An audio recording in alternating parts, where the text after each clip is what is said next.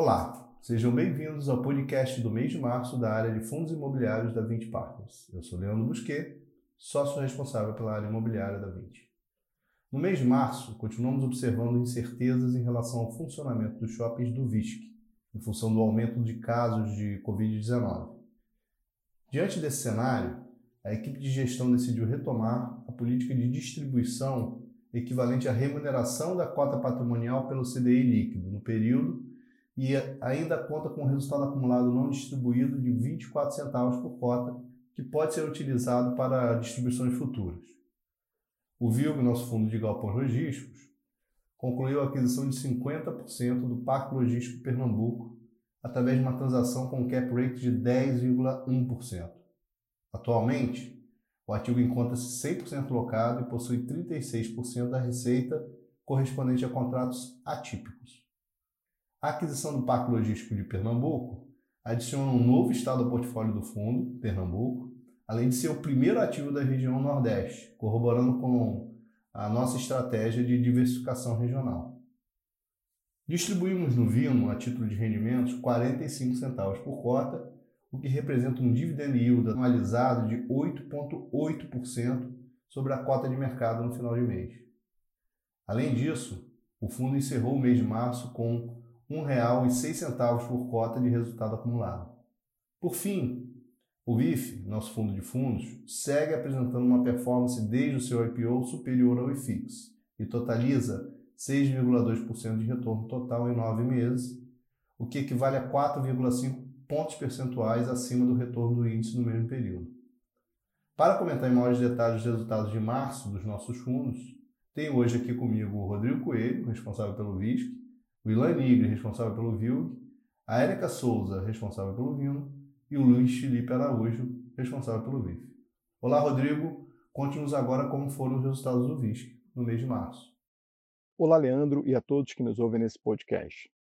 O Brasil continua enfrentando um aumento no número de contaminações pelo Covid-19 e, por esta razão, diversos shoppings precisaram fechar no último mês. Por outro lado, observamos melhoras nos indicadores de contaminação em Vila Velha, Florianópolis, Belém, Salvador, Recife e Curitiba, onde os shoppings foram autorizados a funcionar novamente nessas localidades. Considerando os decretos publicados e coletivas de imprensa realizadas por governadores e prefeitos até o dia 8 de abril, que foi a data de publicação de nosso relatório mensal, o portfólio do fundo operava com o equivalente a 20% do horário de funcionamento pré-pandemia. Semanalmente, em linha com as melhores práticas de governança e transparência, e considerando as constantes atualizações das medidas de restrição pelo poder público, atualizamos o horário de funcionamento individual de cada ativo do portfólio, bem como o percentual de funcionamento consolidado, até que a situação esteja normalizada. No dia 12 de abril, informamos através de comunicado as reaberturas dos shoppings Praia da Costa, Iguatemi Fortaleza, Ilha Plaza, West Shopping e Center Shopping Rio, e com isso o portfólio do fundo passou a operar com equivalente a 30% do horário de funcionamento pré-pandemia. O fechamento generalizado do portfólio trouxe incerteza para os lojistas e provocou um aumento dos descontos concedidos e dos níveis de inadimplência, impactando o resultado caixa do fundo no mês de março. Diante do cenário, a equipe de gestão decidiu retomar a política de distribuição equivalente à remuneração da cota patrimonial do fundo pelo CDI líquido do período. Em março, Apesar do resultado gerado ter atingido 31 centavos por cota, essa política nos fez distribuir rendimentos de 18 centavos por cota, acumulando 13 centavos no mês e somando um resultado acumulado não distribuído total de 24 centavos por cota, que pode ser utilizado para distribuições futuras. Vale ressaltar que a política de distribuição de rendimentos foi válida apenas no mês de março e será reavaliada a cada mês a depender do impacto da crise do novo coronavírus no segmento de shopping centers e, mais especificamente, no portfólio do fundo. Os indicadores operacionais do portfólio foram impactados por conta das novas restrições impostas e fechamentos dos ativos. No entanto, devemos destacar o desempenho da comercialização e do esforço de retenção de lojistas em todos os shoppings, fazendo com que a taxa de ocupação do fundo se mantivesse em 92,1%, patamar 0,8 ponto percentual superior ao pior mês desde o início da pandemia. Agora eu passo a palavra ao Ilan, que vai falar sobre o VILG, seus resultados e últimos acontecimentos relevantes do fundo. Obrigado, Rodrigo, e olá a todos. Apesar do agravamento da pandemia do Covid-19 após o carnaval, Os recebimentos de aluguel e a taxa de ocupação do fundo continuaram estáveis no mês de março. Reforçando a estratégia do fundo e a exposição da receita a empresas de setores que se mostraram bastante resilientes durante a pandemia, como e-commerce, logística, alimentos e bebidas, cosméticos e materiais hospitalares. Iniciando a alocação dos recursos captados na sexta emissão de cotas, encerrada no dia 1 de março, o fundo concluiu a aquisição de 50% do empreendimento Parque Logístico Pernambuco, por aproximadamente 66 milhões de reais. O ativo possui 70 mil metros quadrados de ABL total e encontra-se 100% locado, sendo 36% da receita correspondente a contratos atípicos. O cap rate da transação foi de 10,1% e o incremento médio esperado no resultado do fundo será de aproximadamente 4 centavos por cota a partir do resultado caixa de abril de 2021. No mês de março, o fundo realizou mais uma alocação no ativo Parque Logístico Osasco. O inquilino Track and Field, que havia assinado no mês de fevereiro, ampliou sua presença no ativo, passando a ocupar uma ABL de aproximadamente 9 mil metros quadrados. Com essa nova alocação, o empreendimento encontra-se agora com 80% de ocupação e três inquilinos: Track and Field, Next Logistics e Ross Supermercados. Esta rápida absorção, somada às constantes demandas de locação que vêm sendo observadas, corroboram com a tese de investimento no ativo, evidenciando seu excelente posicionamento na região metropolitana de São Paulo. Ainda no mês de março, o fundo renovou por mais 24 meses o contrato da StockTech com Free, que ocupa uma BL de aproximadamente 5 mil metros quadrados no Fernão Dias Business Park, mantendo a taxa de ocupação no condomínio em 100%.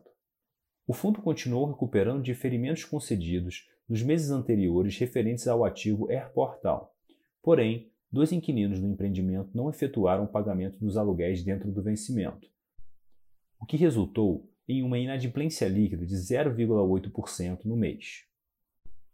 A distribuição de rendimentos no mês de março foi de 45 centavos por cota, pelo fato do fundo se encontrar em período de alocação dos recursos captados na sexta emissão de cotas, a qual foi encerrada no dia 1 de março. À medida que novas aquisições forem realizadas, o rendimento do fundo será incrementado. O fundo possui atualmente um portfólio de 13 ativos logísticos localizados em seis estados do país, somando mais de 448 mil metros quadrados de ABL própria e 99% de ocupação média. 39% da receita imobiliária do fundo está em locatários que praticam atividades de e-commerce, seguidos de 21% em transporte e logística, 12% em alimentos e bebidas, 8% em cosméticos e 3% em materiais hospitalares. Agora eu passo a palavra para a Érica, que vai falar sobre o Vino, seus resultados e últimos acontecimentos relevantes do fundo. Obrigada, Ilan, e olá a todos. Durante o mês de março, o fundo alterou as condições comerciais do contrato de locação firmado com a WeWork no Vita Corá. As unidades situadas no térreo no primeiro andar do prédio, que representam cerca de 50% da área detida pelo fundo, passaram a ser locadas diretamente pelo fundo a Abril Comunicações, por meio de um contrato de locação padrão com prazo de cinco anos. Essa área abrigará a sede e um estúdio do grupo. A outra metade da área continua alocada para a WeWork, só que agora em um modelo de aluguel mínimo mais variável. O aluguel mínimo pago pela WeWork, somado ao aluguel pago pela Abril Comunicações, totaliza 317 mil reais por mês e representa cerca de 99% do aluguel recebido no modelo anterior. Além dessas receitas, o fundo passará a fazer jus ainda a 75% do faturamento das receitas provenientes da operação da WeWork na área remanescente. Ainda no âmbito desta negociação e visando eliminar eventuais riscos de crédito, a WeWork depositou como garantia o pagamento antecipado do aluguel mínimo devido equivalente aos três anos de contrato.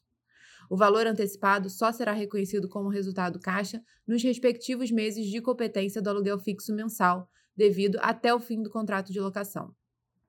Essa alteração permitiu que o fundo mantenha uma receita recorrente em linha com a que possuía anteriormente, enquanto ainda explora o potencial adicional que a gestão enxerga para as operações de espaços flexíveis no longo prazo. Por fim, a alteração de formato gera uma redução na exposição do fundo ao WeWork no portfólio, que sai de 15% para apenas 9%. Outro acontecimento do mês de março foi o aviso de não renovação do contrato de locação da UMAP no BBS. O contrato vence em setembro deste ano e representa cerca de 1,3% da área própria total do fundo e cerca de 1% da receita imobiliária atual. Mesmo que o contrato de locação para esse espaço continue vigente até setembro de 2021, o time de gestão já iniciou todos os esforços necessários para a locação dessa área. Além disso, devido à baixa relevância desse espaço frente ao portfólio do fundo, a expectativa do time de gestão é que essa vacância não cause impactos à estimativa de rendimentos originalmente feita. Ou seja, a expectativa é que o rendimento médio mensal distribuído pelo fundo até o final de 2021 se situe entre 42 e 46 centavos por cota. Em março de 2021, o fundo distribuiu novamente 45 centavos por cota, o que representa um dividend yield anualizado de 8,8% sobre a cota de mercado do fim do mês. Após essa distribuição, o fundo permanece com um resultado acumulado relevante, totalizando R$ 1,06 por cota, que não só contribui para a resiliência e distribuição do resultado do fundo, mas como também abre outras possibilidades de investimentos. Agora, eu passo a palavra para o Luiz, que vai falar sobre o VIF, seus resultados e os acontecimentos relevantes. Obrigado, Érica, e olá a todos. Chegamos ao final de março com rentabilidade total no VIF de menos 1,3% no mês, o que representa 0,1 ponto percentual acima da variação do IFIX.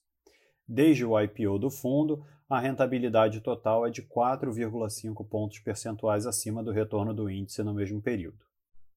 A cota patrimonial do fundo encerrou o terceiro mês de 2021 com valor de R$ 99,77 por cota, enquanto a cota mercado fechou a R$ 87,50, o que representa um desconto de 12,3% para o valor da cota patrimonial. Olhando para o resultado do VIF, Março foi um mês de importante realização de lucros, de forma que, somando o resultado proveniente de vendas de FIs e CRIs que investimos diretamente, geramos 33 centavos por cota.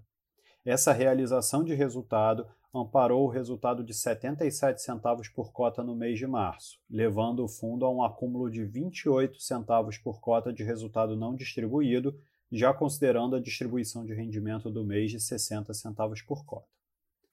Em março, o fundo movimentou mais de 27 milhões de reais em operações no mercado secundário. Assim como nos dois primeiros meses de 2021, nossa movimentação no mercado secundário foi mais vendedora, sendo aproximadamente 26 milhões de reais do total em desinvestimentos e apenas 1 milhão de reais em investimentos. Em relação às vendas realizadas, mais de 20 milhões de reais foram FIs de recebíveis que acumulavam ganhos nas posições, contribuindo para o resultado mais forte de ganho de capital no mês. Além disso, vendemos parte da posição no CRI Redditor, gerando um resultado de aproximadamente 6 centavos por cota. Já no mercado primário, o fundo foi comprador de ativos recebíveis, tendo participado das ofertas dos fundos CPTS, LSPA, RBRY e GCRI, e concluído mais duas operações de CRI diretamente, adquirindo os CRIs Direcional e Manhattan. No total, foram quase 20 milhões de reais investidos no mercado primário. Os dois CRIs mais o ativo LSPA, que apesar de ser um FI possui características de uma operação de crédito, somaram 12 milhões de reais, enquanto os outros 8 milhões foram investidos em FIs recebíveis. Dessa forma, movimentamos a carteira do fundo realizando os lucros nas posições existentes e reinvestindo os recursos em operações mais atrativas no mercado primário. Aumentamos também nossa alocação em caixa em um momento de maior volatilidade de mercado, chegando ao final do mês com 8% do patrimônio líquido em caixa. Com relação à alocação em ativos pelo fundo, continuamos com maior exposição ao segmento de escritórios, representando 31% da carteira, nos segmentos de recebíveis imobiliários e logística, seguimos com exposição de 27% e 23% da carteira, respectivamente, enquanto a exposição ao segmento de shoppings chegou a 13% no final do mês. Em termos de estratégia, o fundo apresentava 65% da carteira na estratégia de renda e 35% na estratégia de valor, a nossa carteira de crédito fechou o mês de março com 10 operações, somando cerca de 13,8% dos ativos do fundo. Agora eu retorno a palavra ao Leandro. Obrigado, Luiz, e muito obrigado a todos pela atenção. Gostaríamos de ressaltar que nosso canal de RI está à disposição para dúvidas e esclarecimentos. Acesse nosso site 20fi.com e receba todas as informações dos fundos em seu e-mail. Até o próximo podcast. thank you